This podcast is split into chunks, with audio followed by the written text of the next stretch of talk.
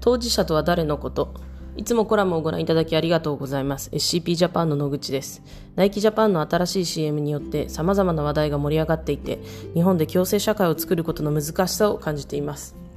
率直に日本に差別がないと感じている、思っている人の声ってこんなにもたくさんあるんだなということには驚いています。この CM 自体がいいか悪いかいろんな角度から議論することができるので軽率に何も言えませんが、企業のブランディング戦略が SNS の発展や SDGs というワードでこれまでとは違うものになり、アスリートの使われ方にも変化が見られるなと感じています。この CM に出演している10代の当事者たちは、この炎上をどう思っているのだろうか。不本意に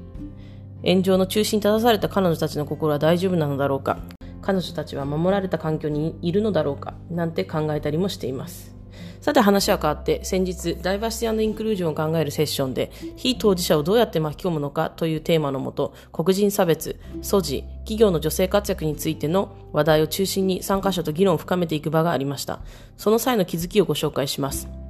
非当事者とは誰なのか、非当事者を巻き込む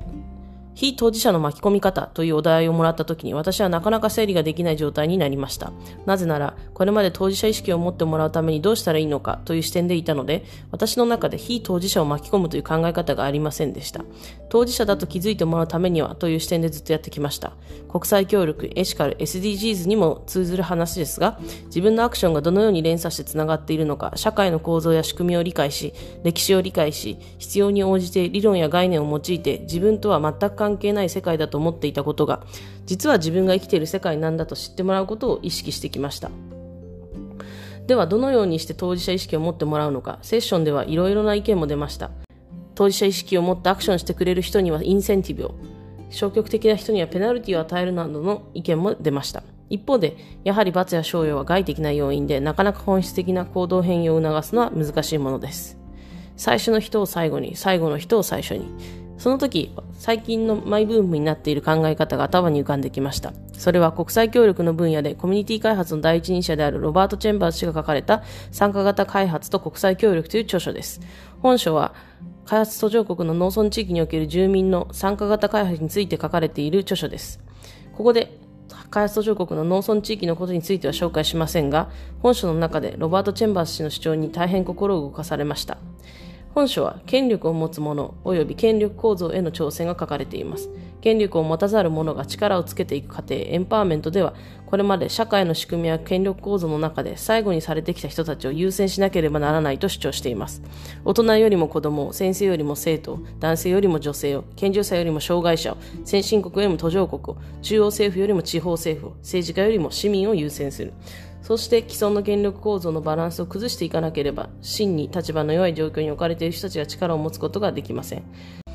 しかし本書はそれだけではなく、最後の人が最初になるためには、まず最初の人が最後にならなければならないと主張しています。それは、既存の権力構造の中で特権を得ている人々が、自ら得ている特権に気づき、その権力を自ら手放すということです。自らが得ている特権に自らが気づき、それを自ら手放すというのは非常に難しい命題です。私自身もいろんな場面で気づかぬうちにたくさんの特権を得ています。仕事、お金、教育、出自、役職。いろんなことが私の気づかぬうちに私に下駄を履かせてくれて、まるで今の生活や仕事は自分が努力して得てきたのだと錯覚し、意固地に保持したくなってしまう感覚になります。そんな自分の弱い心をガツガツめくられているような感覚に本書を読んでいてなりました。特権や権力を手放すことはできるのかセッションでは今、権力を持っている人が特権を得ている人がその権力や特権を手放すことなんてできるのかという議論にもなりました。その問いを答えるためにヒントになるようなことも本書には書かれていました。それは、それぞれのコミュニティごとに正解は異なり、正解は多様で一つじゃないです。